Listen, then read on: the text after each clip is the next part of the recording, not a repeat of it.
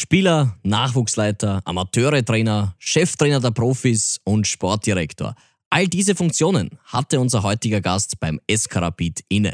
Mittlerweile führt er die sportlichen Geschicke des ÖFB und steht uns in der fünften Folge von Verein hören, Rede und Antwort. Verein hören, der offizielle Podcast des SK Rapid. Mit Lukas Marek und Peter Schöttl.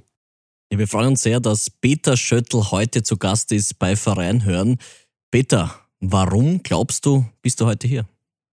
Das kann ich dir ganz genau sagen. Du hast vor, über den Papa vor einer Woche angefragt, dass ich hierher komme. Und äh, nachdem sich das heute terminlich gut ausgeht, sitze ich da jetzt äh, dir gegenüber.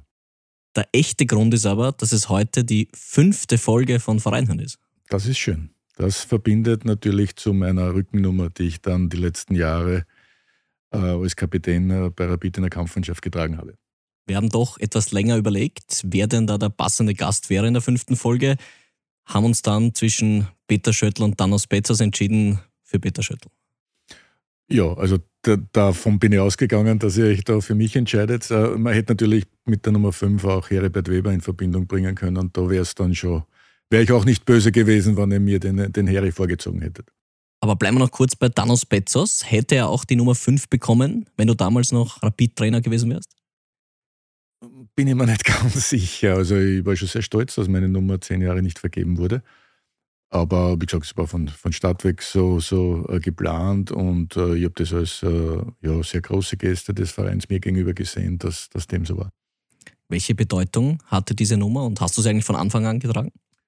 Nein, also ich habe also in den 15 Jahren, die in der Kampfmannschaft war, habe ich als junger Spieler mit der Nummer 13 begonnen, habe dann äh, die Nummer 2 bekommen für eine Saison und glaube, dass ich so eh von Heribert Weber dann übernommen habe, wie der Rapid verlassen hat und dann habe ich es halt schon sehr, sehr lange getragen. Uns sehr, dass du heute mit dabei bist. Darf dir kurz unsere Spielregeln noch erklären? Die gehören natürlich zu einem Fußball-Podcast dazu. Du siehst hier ein wunderbares Rapid-Sparschwein. Sollte eine klassische Fußballphrase von dir kommen, darf ich dich bitten, eine Münze einzuwerfen.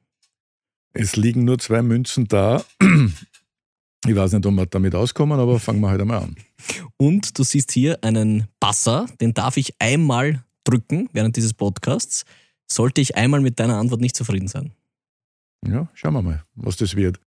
Also wir nehmen uns circa eine Halbzeit, 45 Minuten vor, mit ein bisschen Nachspielzeit eventuell und starten gleich ganz aktuell rein. Vergangener Sonntag gab es das Auswärtsspiel in Graz. Hast es du mitverfolgt und wie hast du empfunden? Ich habe es natürlich angesehen zu Hause und, und uh, war unterm Strich dann ein, ein, richtig cooles Spiel. Wie man sowieso sagen muss, dass die Spiele Sturm gegen Rapid in den letzten Jahren ja, ja mit zu den besten immer gehören, einfach weil er ja auch von außerhalb einfach so viel, so viel einwirkt auf dieses Spiel. Äh, Sturm halt sportlich sehr, sehr erfolgreich in letzter Zeit. Äh, Rapid, denke ich, auf dem Weg zurück zur Spitze und natürlich die zwei Fanlager in Österreich, die beispielsweise das Cupfinale im letzten Jahr zu, zu einem uh, unvergesslichen Erlebnis gemacht haben. Wie würdest du generell die Entwicklung jetzt bei Rapid sehen? In den letzten Spielen des Herbst, aber vor allem im Frühjahr? Es ist, das ist immer schwierig, also es, es auf ein paar Spiele runterzubrechen. Ähm, ist ja bekannt, dass der Herbst eigentlich vom, vom Spielerischen ganz gut war, aber die Resultate eben nicht gut genug waren, dass man den Ansprüchen gerecht wird. Ähm, finde schon, dass äh, Rapid auf einem, einem guten Weg ist. Das denke ich aber jetzt schon längere Zeit, muss ich zugeben. Es fehlt irgendwo so dieses, ja, dieses äh, Ereignis, keine Ahnung, ist es vielleicht einmal, wenn man ins Cupfinale einzieht, dass man endlich wieder einen Titel hat, äh, dass so dieser, dass der Schalter mal Klick macht und dass äh, dann Rapid äh, ganz oben mitspielen kann, auch in der Meisterschaft, weil das war in den letzten Jahren ja nicht so. Das würden wir uns alle wünschen. Viele Österreicher im Kader des SK Rapid würden sich auch wünschen, dass sie zur EM fahren. Wie viele potenzielle EM-Fahrer siehst du? Puh, ist schwierig. Ähm, also nehmen wir mal die, die, die eh schon dabei waren. Also da ist natürlich der Niklas Hedel zu nennen, Leo Querfeld war dabei, Matthias Seidel war dabei.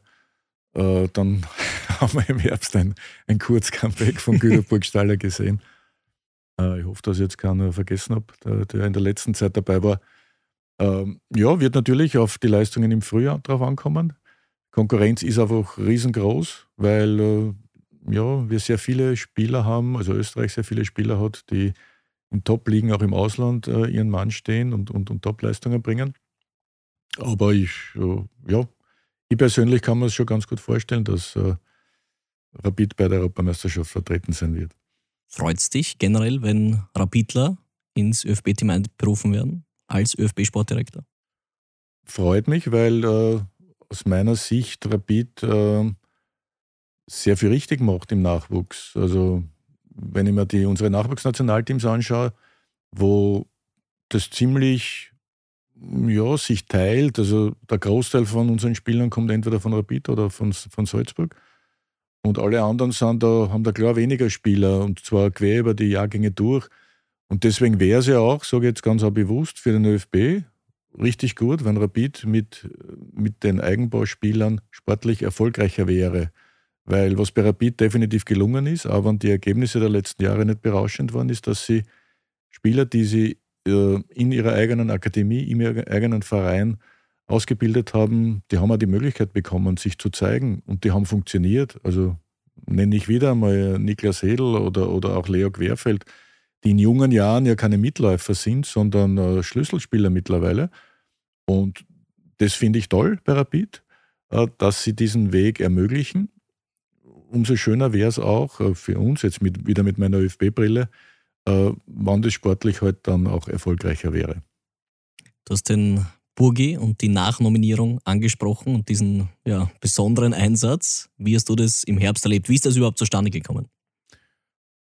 Ja, das war das ist so eine typische Burgi-Geschichte. Man muss ja ein bisschen ausholen, weil über Burgi habe ich richtig viel zu erzählen, weil den habe ich in meiner Zeit als Wiener Neustadt-Trainer gehabt, bin dann mit, ihm dann von Wiener Neustadt zu Rapid gegangen, in meiner Zeit als Rapid-Trainer und dann ist er halt im Ausland gewesen, hat seine Stationen gemacht und ist dann halt jetzt wieder zu Rapid zurückgekehrt und dann war ich mittlerweile beim ÖFB, dann haben wir uns wieder getroffen, wie er halt unter Franco Foda dann auch äh, Teamspieler war, dann ist er aus eigenen Stücken zurückgetreten und ich habe ihn dann irgendwann vor ein paar Monaten bei einer Charity-Veranstaltung getroffen und da haben wir gedacht, jetzt rede ich einmal an, ob, wie das mit dem Rücktritt war. Ich meine, das weiß ich schon, wie es damals mit dem Rücktritt war.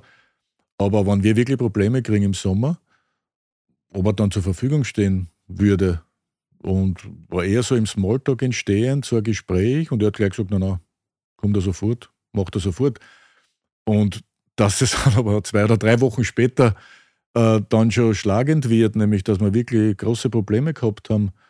Und äh, ja, dann auch vom Ralf die Idee gekommen ist, ihn zu holen und das dann sehr schnell und, und, und auch sehr ja, gut mit Rapid sehr schnell abgehandelt wurde, das Thema, ist er dann halt im Flugzeug gesessen nach, nach Aserbaidschan ne, und hat, ich weiß nicht, wie lange er gespielt hat, zwei, drei Minuten. und ist eine Riesengeschichte gewesen. Also, was wir nachher für Hetz gehabt haben im, in der Kabine, ne, also es war, war unglaublich und ich habe auch gesehen, dass die Rapid-Spieler dann auch einiges überlegt haben, wie er wieder zum Verein zurückgekommen ist. Aber hast du ihn angerufen damals? Oder? Nein, wir haben, uns, wir haben uns einfach getroffen. Wir haben uns bei irgendeiner Siegerehrung von was auch immer getroffen. Und ich habe damals die grundsätzliche Bereitschaft einmal abgefragt, hat er gesagt, ja. Und dann ist er schon von, von Ralf Rangnick auch angerufen worden und, und war dann auch sehr schnell dabei. Die EM kommt bald, kommt mit großen Schritten. Ist er ein Thema für Deutschland? wie gesagt, äh, er war jetzt dabei, wie Not am Mann war. Ähm, wenn ich jetzt sehe, dass äh, ja, jetzt wieder Sascha Kalajdzic schwer verletzt hat, ähm, ich würde es nicht ausschließen, dass er, dass er dazu kommt. Also beim Burgi weiß man immer, was man, was man bekommt. Äh, es ist, hat sich im Ausland zu einem ja, richtig tollen Spieler entwickelt. Und ich persönlich kann mir es gut vorstellen, wird natürlich dann auch die Frage sein, was für ein Stürmertyp äh, wir noch im Kader haben wollen und für wen sich dann Ralf Rangnick äh, endgültig entscheidet. Jetzt kennst du, wie du schon gesagt hast, den Burgi schon länger, warst Trainer von ihm in Wiener Neustadt, warst Trainer von ihm bei Rapid. Wie ist deine Beziehung? Ja, eine sehr, wie soll ich sagen, ähm, freundschaftlich ist viel gesagt, also so eng sind wir nicht, aber sehr gute. Ich glaube, wir, wir schätzen einander sehr. Äh, ich ihm immer, er war als Junger, ja, wie soll ich sagen, nicht einfach. Nicht einfach, aber er hat immer was Besonderes gehabt. Hat was Außergewöhnliches immer gehabt. Und er, er ist halt einer von denen, äh, die so wahnsinnig gern Fußball spielen, also des Spielwillens, nicht was da jetzt viel Geld verdienen wollen, das kommt eh nebenher dann, aber er ist einfach einer, der gern spielt, der gewinnen will, der immer ein Mannschaftsspieler war, was für Offensivspieler oft nicht so ist. Und äh, ist eigentlich erst später dann zum Goalgetter geworden, war früher eher Vorbereiter und ist einfach ein, ein richtig sonniger, guter Typ, den, den alle gern haben. Jetzt hast du gesagt, nicht einfach. Was heißt das? Meine Hand zittert schon vom Wasser. Nicht einfach heißt, äh, ja, als Junger hat er schon das eine oder andere Mal auch über die Stränge geschlagen und, und genug Blödheiten gemacht. Ähm, was mir am meisten weh dann hat, äh, die größte Blödheit, die er gemacht hat, war zehn Tage vom, vom Cup-Finale, was ich damals mit Wiener Neustadt gegen Sturm Graz und der Franco Foda gespielt habe, wo er am Weg von der Kabine wieder irgendein Plätzchen gemacht hat, auf so eine Stange draufgestiegen ist und sie verletzt hat und mir im Cup-Finale nicht, äh, äh, nicht zur Verfügung gestanden ist. Und wir haben das Cup-Finale dann richtig, richtig knapp 1-0 verloren und ich bin immer noch überzeugt, wenn der Burgi dabei gewesen wäre, hätten wir das gewonnen. Wäre natürlich sehr schön gewesen. Waren auch damals 28.000 Zuschauer in Klagenfurt, allerdings 27.500 von Sturm und, und, und zwei, drei Busse halt von Wiener Neustadt. Umso schöner wäre es gewesen damals dass wir das äh, ja, gewonnen hätten, aber ist leider nicht passiert. Jetzt ist es bei unserem Podcast üblich, dass es eine Fanfrage der Woche gibt. Ich würde sagen, wir hören rein in die dieswöchige Frage der Woche. Gerne. Wie können Sie das, wie, wie kommen Sie auf den Gedanken oder wie kommen, kommen Sie auf den Satz? Die Fanfrage der Woche. Servus Peter, ähm, ich hoffe dir geht's gut. Ich habe gehört, du bist gerade bei uns im Podcast. Deshalb habe ich eine Frage an dich und zwar, ähm, warum hast du mich nicht früher schon äh, im Sturm spielen lassen? Ich habe zwar ab und zu einmal spielen dürfen, aber du hast mir immer wieder auf die rechte oder linke Außenbahn gegeben. Mich würde interessieren, warum. Viel Spaß noch. Ciao, ciao. Also die Frage kommt von Burgi. ja, war, war, schwer zu erraten. ne, muss, man leider, muss man leider ehrlich antworten. Äh, ich habe in der Mitte bessere gehabt damals wie ich. Also ich habe gehabt bei Wiener Neustadt in Hannes Eigner ganz vorne. Ich habe äh, hab überlegt, äh, wer bei Rapid eigentlich da war, wie der Burgi war. Ich glaube, es war, wir haben dann Terence Boyd gehabt, wir haben und Danny Allar gehabt. Also ich habe schon ganz gute Alternativen vorne gehabt. Und es war einfach die Zeit, da hat er damals auch im Unter-21-Team gespielt, da er, ist er eher über die Seite gekommen. Er war auch damals nicht, nicht so der Knipser, muss ich sagen. Also das war damals ganz sicher die richtige Position, nicht weil er mich dort spielen lassen, sondern alle anderen auch. Äh, und ich habe ja vorher schon gesagt, er ist im Laufe der Jahre in Deutschland äh, zu einem richtig tollen Mittelstürmer gereift, der ja dann letztes Jahr auch Schützenkönig war in der Liga. Habt ihr euch eigentlich in Wiener Neustadt schon ausgemacht, dass ihr dann gemeinsam bei Rapid sein werdet? Na, das war unabhängig. Muss man ehrlicherweise sagen, dass er vor mir bei Rapid war. Also sein Transfer war im Winter schon äh, fix und bei mir ist es dann im Frühjahr eben, äh, eben dann äh, ja, so entschieden worden, dass wir das machen. Über deine Zeit als Trainer, vor allem natürlich bei Rapid, kommen wir natürlich noch zu sprechen. Jetzt aber wollen wir den Spieler Peter Schöttl hören, der inklusive Nachwuchs sicher über 1000 Spiele in Grün-Weiß bestritten hat. Jedenfalls 525 für die Kampfmannschaft des SK Rapid. Welche Bedeutung hat das für dich? Das bedeutet äh, für mich, dass ich äh, nur einen einzigen Verein kennengelernt habe. Also es war, hat zwei Mannschaften gegeben, für die ich gespielt habe. Es war die Nationalmannschaft und, und, und Rapid. Ist natürlich auch irgendwo von Start weg schon auch eher zufällig gewesen, weil ich halt im Westen von Wien gewohnt habe und mich dann ein Freund nach einem Schülerligaspiel mitgenommen hat. Damals noch auf die Pfarrwiese, äh, um mitzutrainieren. Und dann bin ich halt geblieben und das äh, ist damals noch ab und zu passiert. Äh, Generationen vor mir war das eher normal. Also da war so ein Vereinswechsel gar nicht so, ist gar nicht so oft passiert. Aber in der heutigen Zeit ist es fast äh, ja, unvorstellbar, dass einer wirklich vom, vom Nachwuchs bis er sein letztes Spiel als Profi spielt, immer nur bei einem Verein ist. Ähm, bei mir äh, war das Ziel auch nie, dass ich irgendwo anders hingehe. Es war ja auch äh, bis Mitte der 90er Jahre bis zum Bosman Hotel schwierig, im Ausland zu spielen, weil eben die, die Ausländerplätze limitiert waren. Und äh, wie es das Bosman Hotel dann gegeben hat, war die Situation einfach so, dass ich bei Rapid ein, ein tolles Standing gehabt habe, dass ich Kapitän war und dass auch die familiäre Situation so war mit, mit zwei kleinen Kindern, dass ich auch nicht weg wollte. Aber hat es dich nie gereizt, einmal im Ausland zu spielen? Nicht wirklich eigentlich. Also meine, meine Karriere ist ja auch eher so passiert, sage ich einmal. Also ich habe Nachwuchs gespielt, Schule klarerweise fertig gemacht, äh, maturiert, habe dann zum Studieren angefangen und habe eigentlich nie den Plan gehabt, so dass ich Profifußballer werde. Das ist dann halt offenbar, ja, ist das dann immer besser geworden. Bin dann in den Kader gekommen und dann, ja, habe ich mein Studium irgendwann aufgehört und habe mich halt auf die Profikarriere äh, fokussiert und du hast ja so deine Phasen. Als junger Spieler musst du mal schauen, dass, dass du Fuß fasst, dass du reinkommst. Dann hast du die Phase, wo du versuchst, einfach Stammspieler zu werden, dir Standing im Verein, in der Mannschaft erarbeitest. Und dann hast du irgendwann die beste Phase. Und äh, idealerweise ist es dann so, dass, dass du sportlich erfolgreich bist. Und wie es bei mir halt war, dass ich dann auch noch Kapitän äh, wurde. Und da habe ich dann auch äh, ja, sehr, sehr großen Respekt äh, der Rapid-Anhänger mir gegenüber äh, verspürt. Äh, gerade am, am Ende meiner Karriere, weil sie das schon sehr, sehr geschätzt haben, dass da einer ist, der, der nie den Verein gewechselt hat muss beim Studium kurz nachfragen. Ja. Was wärst du geworden? Wenn du Anwalt. also ob ich es geworden wäre, weiß ich nicht. Äh, ich habe äh, ein paar Semester Just studiert und ja, habe mich dann für die andere Karriere entschieden. Wenn ich, wenn ich daran denke, wie wichtig in dieser heutigen Zeit gerade Juristen sind, du brauchst ja alles an Juristen, äh, ja, wäre das wahrscheinlich auch eine gute Entscheidung gewesen. Kannst du dich noch erinnern an dein erstes Spiel für Rapid? Ja, erste Spiel gegen Rapid äh, war ein Heimspiel gegen die Vienna. Ich habe jetzt gemeint bei der U7. Puh, bei der U7 war ich nicht. Ich bin gekommen bei der U. UU hat das gar nicht kassen früher. Das okay. war nicht B-Gnam, C-Gnam und, und so irgendwas. Ähm, na, das weiß ich nicht mehr. Ich weiß nur, dass ich das erste Mal hingegangen bin und dort haben sie mir dann gleich mal nach dem zweiten, dritten Training ins Tor gestellt.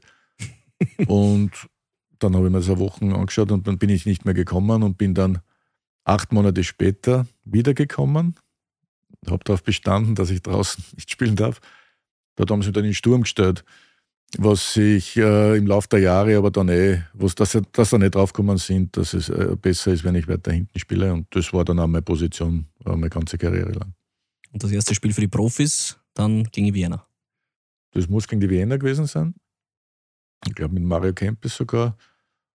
Und wenn ich mich nicht ganz täusche, hat der Mario Kempes in Funke Feurer einen Freistoß äh, reingeschossen, während der Funke noch die Mauer eingerichtet hat. Irgend sowas war das. Und, und, aber wir haben es gewonnen, das Spiel. Das war es. 4 zu 1. 4 zu 1. Ganz kurz noch zum Nachwuchs, weil wir vorher auch schon darüber gesprochen haben, wie, wichtiger, wie wichtig das auch für den ÖFB ist. Damals haben das viele Spieler geschafft, von, der, von den Knaben von der U7 bis in die Kampfmannschaft?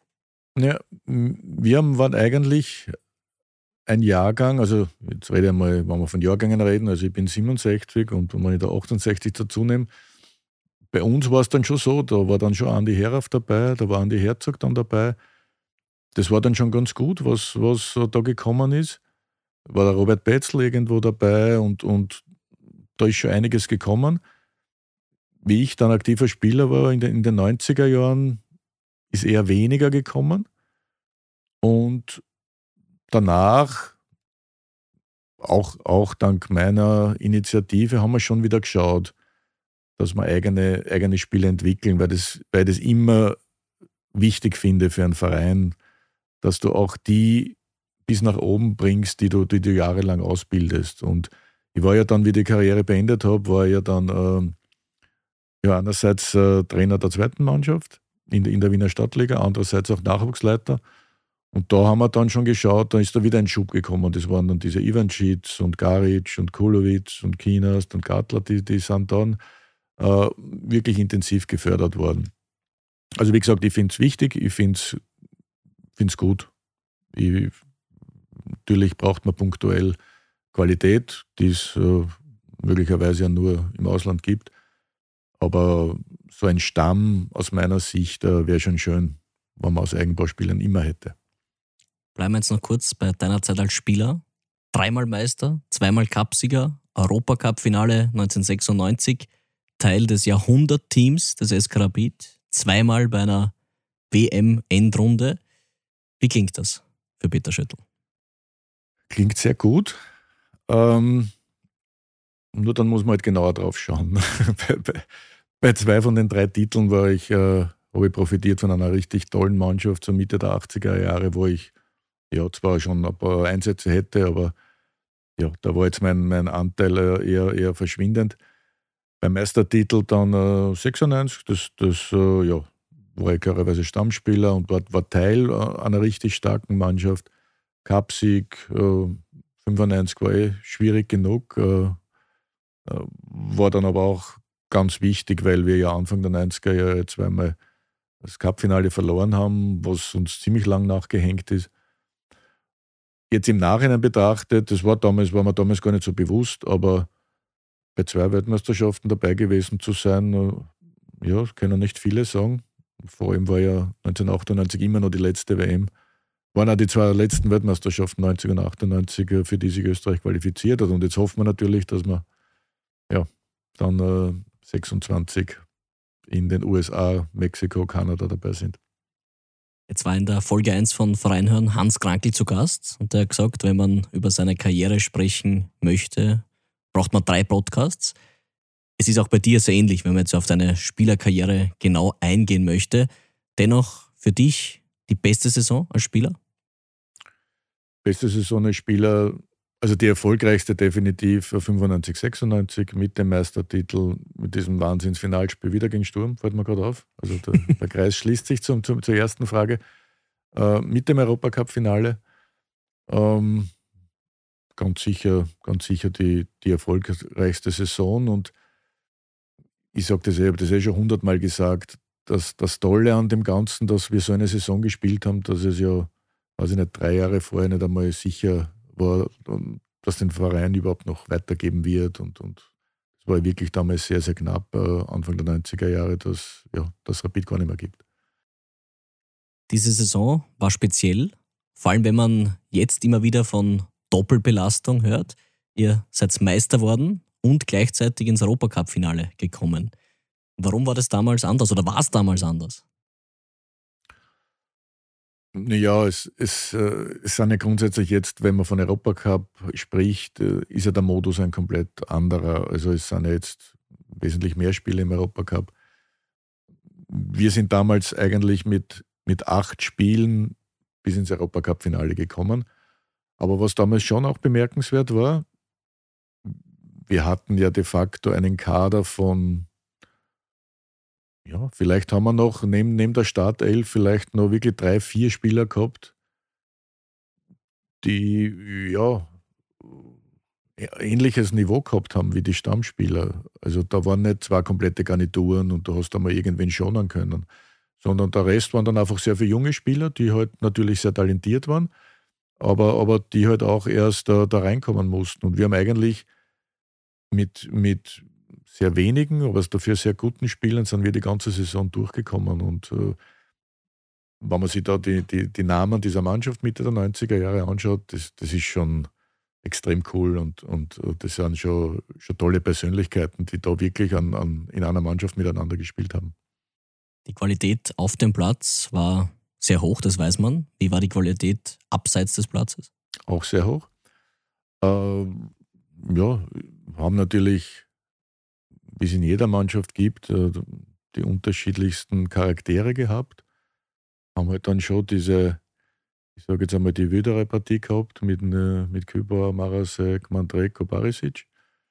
Ähm, ja, dann hat es halt ruhigere gegeben. Wir haben ein paar Ausländer gehabt, die, die total integriert waren, die einfach gewusst haben, dass wir am Platz äh, gemeinsam Erfolg haben werden.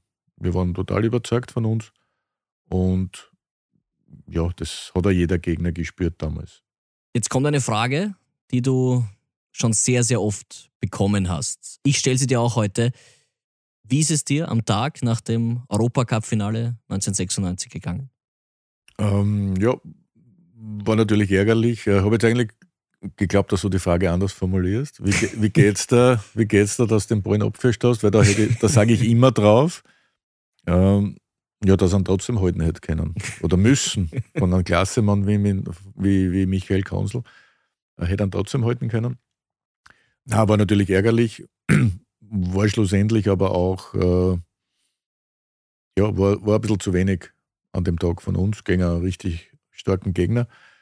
Äh, bei mir war es ja nachher ein bisschen schwierig, weil wir haben gerade das Europacup-Finale verloren und ich bin zur Dopingkontrolle gerufen worden und bin dort mit einem, mit einem Brasilianer mit Reihe gesessen, war damals, glaube ich, Nummer 10, ein toller Spieler. Und ich habe gerade das Europacup-Finale verloren gehabt und wir haben es aber richtig lustig gehabt, weil wir haben so fünf, sechs Bier schon getrunken gehabt und, und äh, haben aber beide halt äh, ja, das nicht zusammengebracht, was sie von uns verlangt haben. Und ja, das ist auch etwas, was, was äh, mir in Erinnerung geblieben ist. Und ja, nichtsdestotrotz sind wir halt alle miteinander und werden das auch immer sehr, sehr stolz auf diese Saison und, und, und dass wir es wirklich bis ins Europacup-Finale geschafft haben. Jetzt habe ich noch eine ganz besondere Statistik mhm. von dir als Spieler. Am mhm. Sonntag kommt ja das Wiener Derby auf uns zu. Mhm. Es gibt von dir eine spezielle Derby-Statistik. Kennst du sie? Ich weiß nicht, worauf du hinaus willst, aber wenn du auf, auf Tore, auf Tore hin willst, dann bin ich, glaube ich, einer der wenigen Spieler, die 50 Prozent der, der erzielten Tore gegen die Austria geschossen hat. Wahnsinn, ja. 50 Prozent. Das sind jetzt nicht 20. aller Bundesliga-Tore im Derby. Ja. Wie viel sind es? Insgesamt vier und zwei gegen die Austria. ich, ich, weiß es, wie uns gestern gewesen wäre. Ein weiteres gegen den Sportclub und eines gegen, gegen Wacker Innsbruck. Wenn du so wenig Tore schießt wie ich, dann weißt du das alles. Kann man sagen, alle 100 Spiele mal ein Tor genau. geschossen. Und schon, schon habe ich wieder getroffen. Was war das schönste Tor? Schönste Tor war gleich das erste. Ähm, das war beim, beim 6 zu 3 gegen Austria. Da habe ich damals ähm, Hans Krankel Trainer und Hans Krankel hat mich natürlich permanent aufgezogen. Weil damals habe ich ja noch, auch noch im Mittelfeld gespielt und hat mich halt permanent aufgezogen, so quasi, du wirst nie ein Tor schießen. Und, und dann war das wirklich ein schönes Tor, wo ich von der eigenen Hälfte Richtung Tor gelaufen bin und die einen sagen, ich habe äh, alle überspielt, die anderen sagen, sie haben, sie haben die Gegner freigeblockt von mir, dass ich bis ins Tor laufen können, habe dann das, das Tor geschossen. Und dann war es total, total, ungläubig draußen und der Hans Krankel hat mir versprochen, für den Fall, dass ich irgendwann ein Tor schieße, schenkt er mir, schenkt er mir eine seiner Krawatten und das hat er nachher auch gemacht. Hast du sie noch immer? Nein. Wurden Tore von dir besonders gefeiert, wenn man so wenige schießt? Natürlich war es was Besonderes. Also eines war überhaupt äh, besonders. Äh, Im Europacup habe ich auch zwei geschossen, übrigens. Gegen? Und ja, das eine gegen eine, gegen eine albanische Mannschaft und das, das eine, was ich hinaus will, das andere äh, beim 3 zu 0 Heimsieg im Happelstadion gegen 1860 München habe ich 2-0 geschossen. Und das war wirklich ein schönes Tor. Also Ball abgewehrt und ihm mit linken Dropkick ins Tor. Und das ist so, das sieht man jetzt am Video so. Da war so eine Sekunden, war so ungläubiges Staunen im ganzen Stadion, aber nicht nur am Platz. Ich war überrascht, alle Spieler waren überrascht, die Leute haben nicht gleich geklatscht, weil sie es auch nicht glauben haben können. Und ja, das war wahrscheinlich mein schönstes Tor. Und das war, ja, war ein toller Moment. Aber wie gesagt, ich habe immer, immer gewusst, was ich, was ich gut kann, wo meine Stärken sind, habe immer geschaut, dass ich, dass ich das, was ich kann, richtig, richtig für die Mannschaft einsetze. Und habe aber nie so das, ja, das Zeug, also ich hätte schon gern mehr Tore geschossen, aber es war jetzt für mich nie ein Problem. Ich wusste, ich bin trotzdem wichtig für die Mannschaft und das war gut so. Aber 50 Prozent aller Bundesliga-Tore das, ist, das ist gut. So, so kann man es besser so formulieren. Kann man stehen lassen. Ja. Bleiben wir kurz beim Thema Derby. Sonntag heißt es wieder, Rapid gegen Austria zum 342. Mhm. Mal. Warum wird Rapid Derby-Sieger? ähm, ja, eh die klassische Antwort, weil es überfällig ist.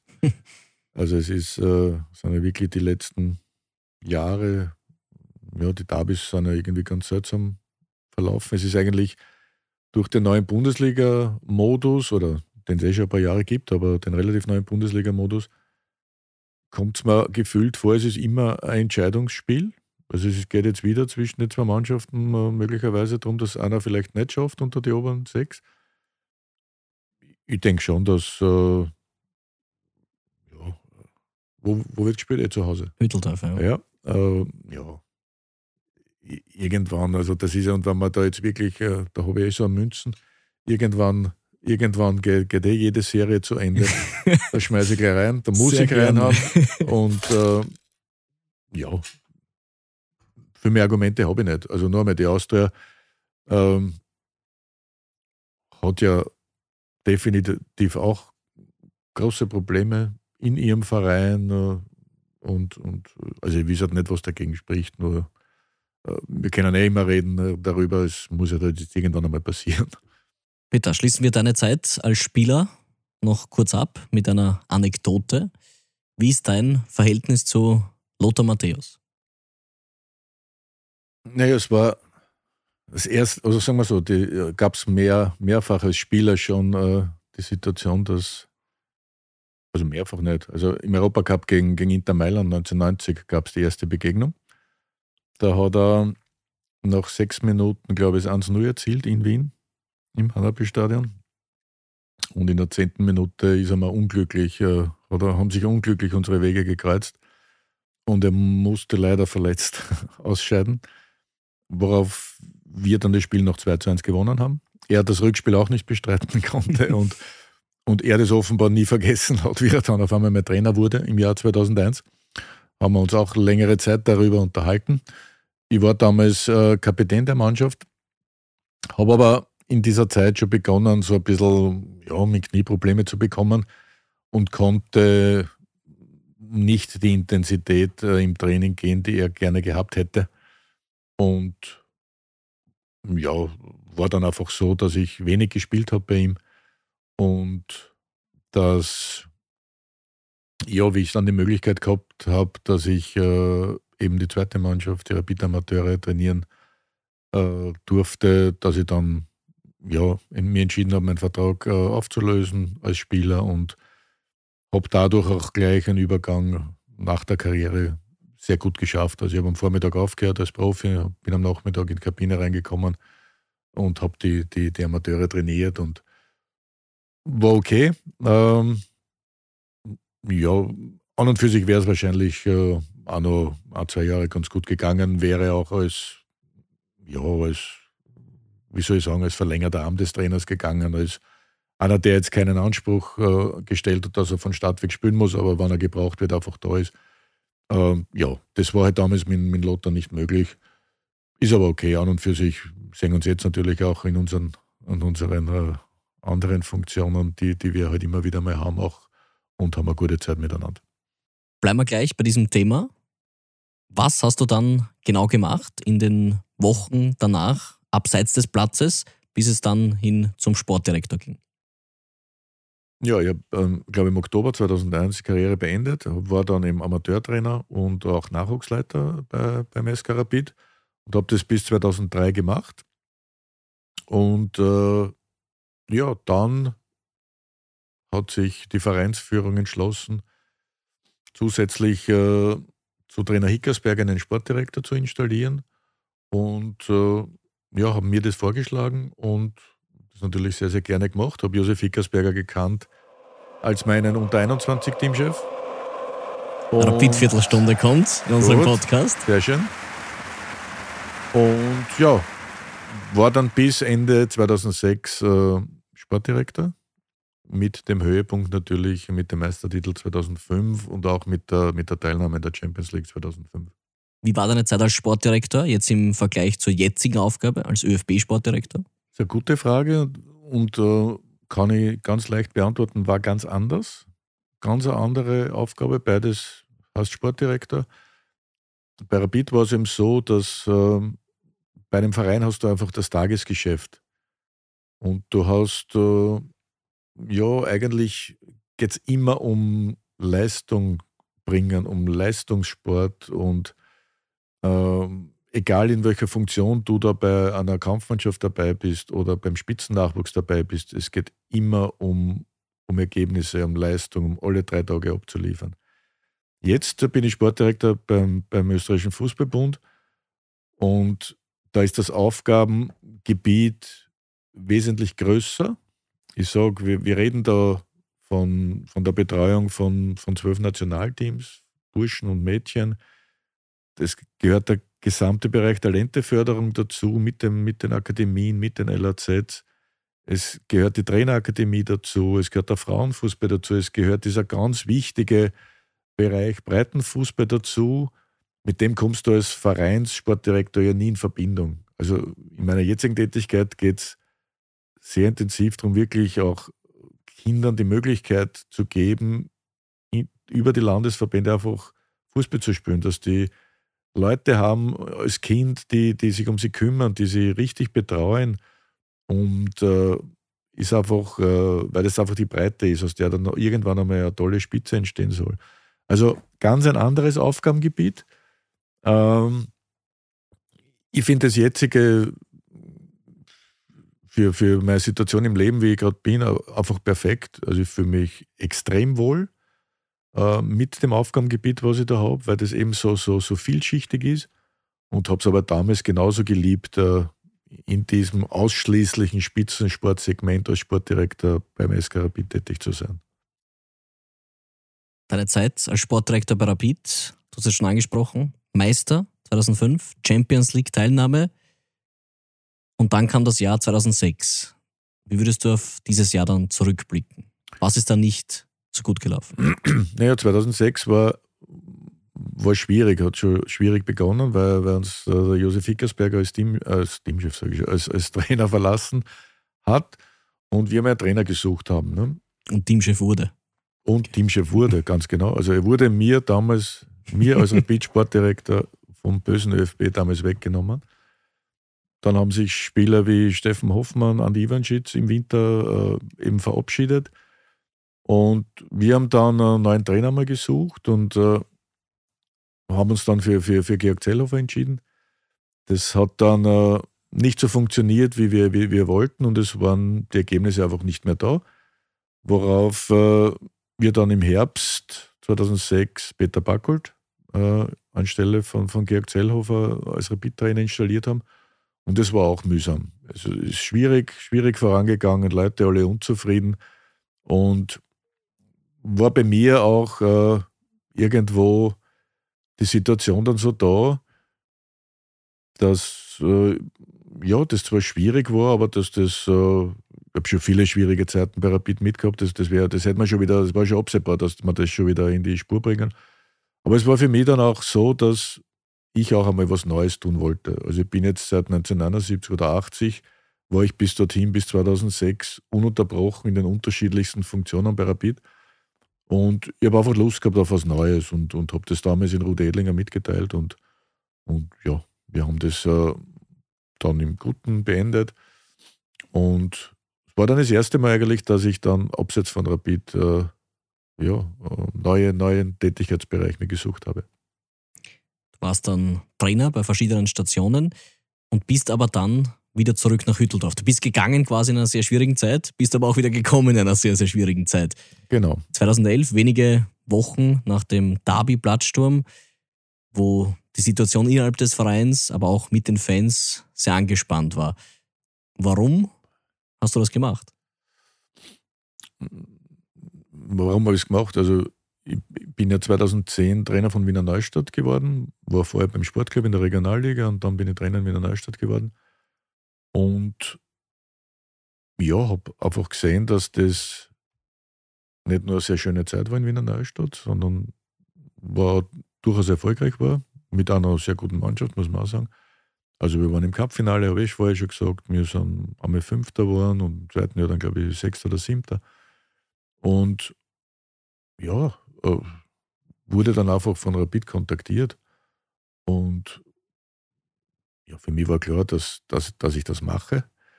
Und die Situation ist ja oft, oft schwierig bei Rapid und, und wenn alles super ist, dann, dann, dann, ja, dann gibt es eh kaum eine Veränderung und habe das einfach als, als äh, ja, auch als Chance genutzt und ja, bin dann 2011, ja, 2011 im Sommer zu Rapid gekommen, wie du richtig gesagt hast, das war der Frühjahr, wo der Platzsturm war, wo es schwierig war, wo, ja, ja, wo es einfach schwierig war, sagen wir so.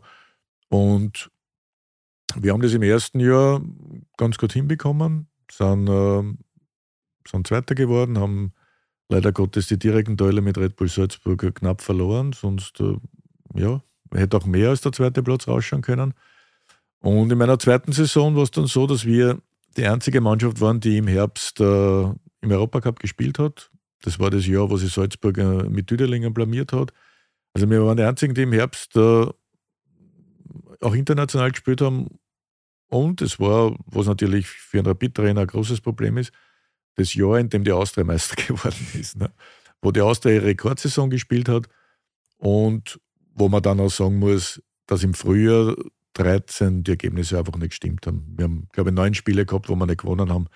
Äh, wie das zustande gekommen ist, ist im Endeffekt wurscht. Und äh, ja, war die Stimmung dann natürlich auch wieder nicht gut, verstehe ich. Und äh, beurlaubt bin ich dann worden nach äh, dem Viertelfinal Cup-Spiel gegen Bashing, wo wir daheim gegen Bashing äh, völlig verdient ausgeschieden sind. Das ist eines der wenigen Spiele, ja, wo ich mich wirklich nicht vor die Mannschaft stellen konnte nachher. Also das war richtig schlecht. Wobei sogar das hat sich dann nachher noch ein bisschen relativiert, weil Bashing dann im Semifinale Red Bull Salzburg in Salzburg geschlagen hat und im Cupfinale dann die Austria im Happelstadion. Also die waren dann auch ganz gut unterwegs in dem Jahr. Äh, nichtsdestotrotz tut es natürlich weh, wenn du, wenn du nicht mehr weitermachen darfst. Ähm, jetzt im Nachhinein, ja, versteht man es eher, weil ich sage, wenn du als Rapid-Trainer neun Spiele nicht, nicht gewinnst, also da waren, glaube ich, fünf Unentschieden und vier Niederlagen dabei, dann wird es immer schwierig sein und das entspricht auch nicht den Ansprüchen.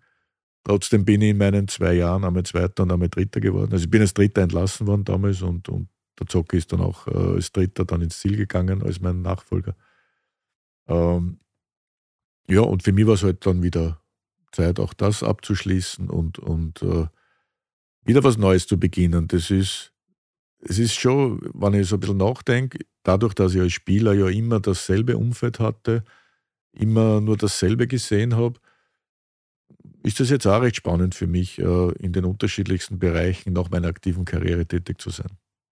Es waren ja doch auch einige Highlights mit dabei. Europäisch, Novi Sad, Saloniki, es war die Europa League Gruppenphase, unter anderem mit Leverkusen. Wird ja. Leverkusen heuer deutscher Meister? Ja. Ja. Ganz klar. Ja. ja. Na, also, wenn wir gleich über Leverkusen ist mein, eines meiner Lieblingsthemen, wie, wie, wie die seit äh, Beginn der Saison Fußball spielen. Also, die waren letztes Jahr schon gut, aber das ist top. Also, es wäre wirklich schade, wenn sie nicht Meister werden würden. Also, Leverkusen begeisterte jeden gerade.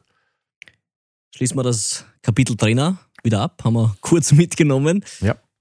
Warum jetzt doch wieder Sportdirektor? Warum wolltest du dann nicht weiter Trainer bleiben? Wollte ich ja eigentlich und bin ja auch im, im Juni 2017 vom ÖFB als U19-Teamchef verpflichtet worden, weil Andi Herauf sich damals gerade verabschiedet hat als Sportdirektor, um, um, nach Neuseeland zu gehen. Also ich war dann da, der Nachfolger von Andi Herauf beim ÖFB und bin als U19-Teamchef dorthin gekommen und war eigentlich richtig happy. Ich habe immer gern mit, mit jungen Spielern gearbeitet. Äh, mir war klar, okay, da habe ich meine, da habe ich nicht diesen, diesen täglichen Stress, diesen alle drei Tage liefern müssen. Da kannst du entwickeln, äh, du arbeitest mit jungen Leuten, das ist perfekt. Und dann ist es eben äh, innerhalb des ÖFBs rundgegangen, sodass er sich, dass sich der Verband halt im, im, im Oktober 2017 dann von, von Willi Ruttensteiner eben getrennt hat.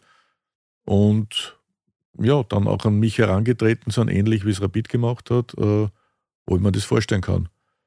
Und ja, war an und für sich sehr überrascht von Stadtweg, weil meine Planung eigentlich eine andere war.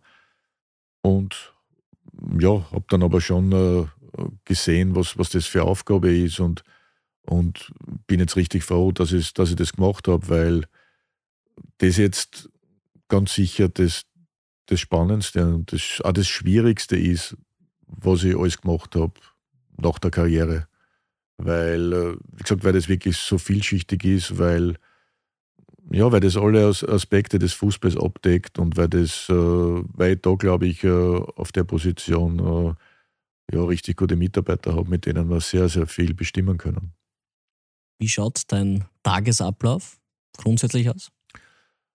Ist, ist klarerweise immer, immer davon abhängig, sind Lehrgänge mit A-Team, mit Frauen-A-Team, mit den Nachwuchsteams.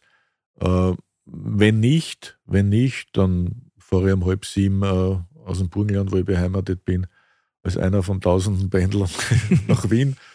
Äh, bin dann um halb, halb acht im Büro und habe dort Termine und fahre am Abend halt wieder heim. Aber es ist kein Tag wie der andere, weil es äh, sehr viele Termine außerhalb des Hauses gibt, weil es sehr viele Besprechungen gibt, für mich immer noch viel zu viele. Also da merke ich dann schon immer, dass, mir, dass ich das schon auch brauche, dass ich am Platz bin. Ich habe jetzt eigentlich einen Job, der, der sowohl am Platz als auch im Büro ist und das passt ideal für mich. Bevor wir jetzt gleich noch über die anstehende Europameisterschaft plaudern möchten, schauen wir zum grün-weißen Lattenpendler. Lattenpendler. Elf Sätze über mich. Heute elf Sätze über Peter Schöttl. Peter, Rapid ist. Puh, der einzige Verein, für den ich je Fußball gespielt habe. Die beste Saison beim SK Rapid war? Definitiv die Saison 95, 96 äh, mit dem Meistertitel und dem Erreichen des Europacup-Finales. Meine größte Schwäche ist? Puh. Meine größte Schwäche ist ja, als, Spieler hätte man, hätte man durchaus äh, mehr zutrauen können. Also ich war nie besonders selbstbewusst. Wäre ich nochmal 16, würde ich? Hm, würde ich es auf alle Fälle versuchen, wieder als Spieler Karriere zu machen. Gegen diesen Stürmer hätte ich gerne verteidigt. Gegen Cristiano Ronaldo. Hätten wir alle gern gesehen. Ja, ja. Nein, ich glaube, der hätte zu mir passt. Also der ist groß, der ist äh, ja gut, aber meine Probleme sind ja eher gelegen bei den kleinen, wendigen Spielern. Österreich wird Europameister, wenn? ja, wenn wir einmal in die K.O.-Runde kommen und dort äh, immer noch äh, aus dem Vollen schöpfen können, was, was Personal betrifft, dann glaube ich, dass es schwierig wird für jeden Gegner, dass er anschlagt. Ein Glas Wein trinken würde ich gerne mit trinke immer wieder Gläser Wein. Ähm, ja, habe ich, niemand, hab ich niemand bestimmten. Meine Abendroutine ist? Meine Abendroutine? Was willst du jetzt hören? Meine Abendroutine. Ja, sonst fragt man immer das erste nach dem Aufstehen. Da ist jetzt bei uns jetzt mal vorm Schlafen gehen. Ja, meine Abendroutine ist Zähne putzen, duschen und ins Bett. Meine Buchempfehlung lautet. Buchempfehlung äh, Susanne Abel. Äh, jetzt weiß ich aber nicht, wie die zwei Bücher heißen. Es sind zwar sehr schöne Bücher, wo es äh, ja, auch um den Zweiten Weltkrieg geht. Äh, sehr, sehr, sehr, sehr schöne Geschichten, die mich sehr berührt haben. Jetzt blöd, dass ich den Titel nicht weiß. Kann man sicher recherchieren. Bitte. In zehn Jahren. Zehn Jahren, äh, wenn das Pensionsalter so bleibt, wie es gerade ist, könnte ich, glaube ich, schon in Pension sein. Und das denke ich aber überhaupt nicht. Ich habe gerade so viel Spaß an meiner Aufgabe und, und ja, denke eigentlich jetzt äh, nicht in so großen Zeiträumen. Als nächstes mache ich. Als nächstes äh, hole ich meine Frau ab und wir fahren zurück ins Burgenland. Jetzt plaudern wir aber noch kurz über die anstehende EM. 17. Juni geht's los. Gleich das Duell gegen Frankreich. Die Euphorie und Erwartungshaltung im Land wird jetzt doch wieder viel größer. Oder wie siehst du es? Ja, dass es äh, schon auch oder speziell, seit wir, seit wir Ralf Rangnick als Teamchef haben, schon, äh, ja, dass das Standing in der Öffentlichkeit einfach richtig groß ist für die Nationalmannschaft, wie sie spielt, wie sie wie diese Mannschaft äh, der Öffentlichkeit begegnet und umgekehrt. Also es passt gerade richtig gut zusammen. Ich habe das eh vorher in einer, einer der Antworten schon gesagt. Äh, bei uns wird es wichtig sein, dass wir unsere Schlüsselspieler dabei haben. Dann äh, trauen wir uns richtig viel zu. Und darum war es eben so schade, dass genau diese große Identifikationsfigur, die wir gerade haben in David Alaba, dass der heute halt sich schwer verletzt hat. Und dass es jetzt mit Sascha Kalajdzic auch einen zweiten äh, gibt, der, der, der, sich, der, der ausfallen wird. Ähm, schwierig, aber ja, wir haben, wir haben ein, ein Trainerteam und das ist nicht nur Ralf Rangnick, sondern auch seine Co-Trainer, die, ja, die, die enorm gut arbeiten und die alle mitnehmen. Und deswegen sind wir sehr, sehr optimistisch, obwohl die Gruppe natürlich sehr schwierig ist. Du hast Alaba angesprochen. Wird sich das ausgehen? Ich hoffe es, bin aber skeptisch, weil ich weiß, dass äh, sechs Monate kurze Zeit sind. Äh, und äh, wie gesagt, lassen wir uns überraschen, hoffen wir es. Aber es wäre schon, schon sehr überraschend. Jetzt gibt es noch vier Testspiele bis dahin. Der absolute Kracher ist eigentlich erst in der Gruppenphase dann. Der fehlt bei diesen Testspielen. War das bewusst so der Wunsch von dir oder vom Teamchef? Ja, wir hatten gerade einen absoluten Kracher im letzten Heimspiel mit dem, mit dem Heimspiel gegen Deutschland. ja, ist alles mit dem Teamchef äh, besprochen. Mm, es sind vier, vier Gegner, die, die eben auch bei der Euro dabei sind. Also wir haben schon unsere Überlegungen, warum wir diese Gegner ausgesucht haben, beziehungsweise bekommst du auch nicht äh, immer die Möglichkeit, gegen einen ganz Großen zu spielen, sage ich. Na, das passt gut für uns und wir werden gut vorbereitet äh, bei der Euro aufschlagen. Und wie du richtig gesagt hast, das erste Spiel ist ja gleich, gleich toll gegen Frankreich. Und ja, das Ziel ist es natürlich, äh, die Vorrunde zu überstehen. Und in einer K.O.-Phase ist dann wirklich vieles möglich. Ein Gegner ist ja noch offen. Gibt es da einen Wunschgegner? Hm, Wunschgegner gibt es keinen. Also wir gehen einmal davon aus, dass es Wales oder Polen sein wird, die sich durchsetzen. Und äh, ja, mit, mit, mit Holland haben wir dann noch einen dritten Gruppengegner, die auch richtig gut sind. Aber wie gesagt, wir sind selbstbewusst, wir, wir glauben an uns und äh, dieser, dieser Gruppe, die sich da rund ums A-Team jetzt so als verschworene Einheit präsentiert, der ist vieles zuzutrauen. Was macht Peter Schöttl, wenn Österreich Europameister wird?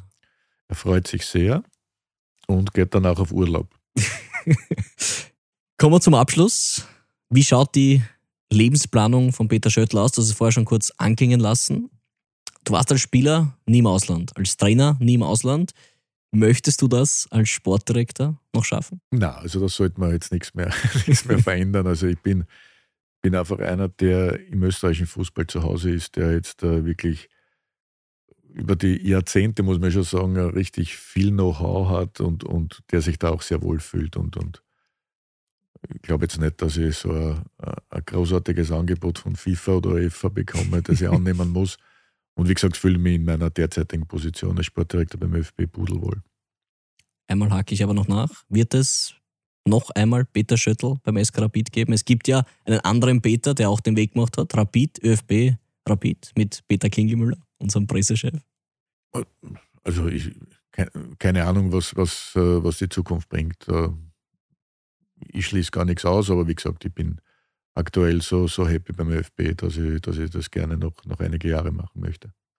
Wie würdest du aber generell noch einmal jetzt zum Abschluss auf all deine Rapid-Tätigkeiten zurückblicken? Naja, de facto habe ich alles gemacht, mit Ausnahme vom Präsident. Also ich war Sportdirektor, Trainer, Spieler, Nachwuchsleiter, äh, habe sehr vieles äh, dort erlebt und ja, Rapid ist einfach ein, hat, hat mich einfach äh, den Großteil meines Lebens äh, sehr eng begleitet und wird da immer der Verein sein, der mir am meisten interessiert, wo ich nach wie vor äh, mir fast jedes Spiel anschaue. Dein Tipp für das Wiener Derby? 2 äh, zu 1 für Rapid. So lassen wir es stehen. Peter, vielen Dank für den Besuch bei Vereinhören. Gerne, hat Spaß gemacht. Wir haben reingehört bei Peter Schöttl. Du hast Verein gehört. Abonniere jetzt unseren Podcast. Alle Infos unter skarapit.at.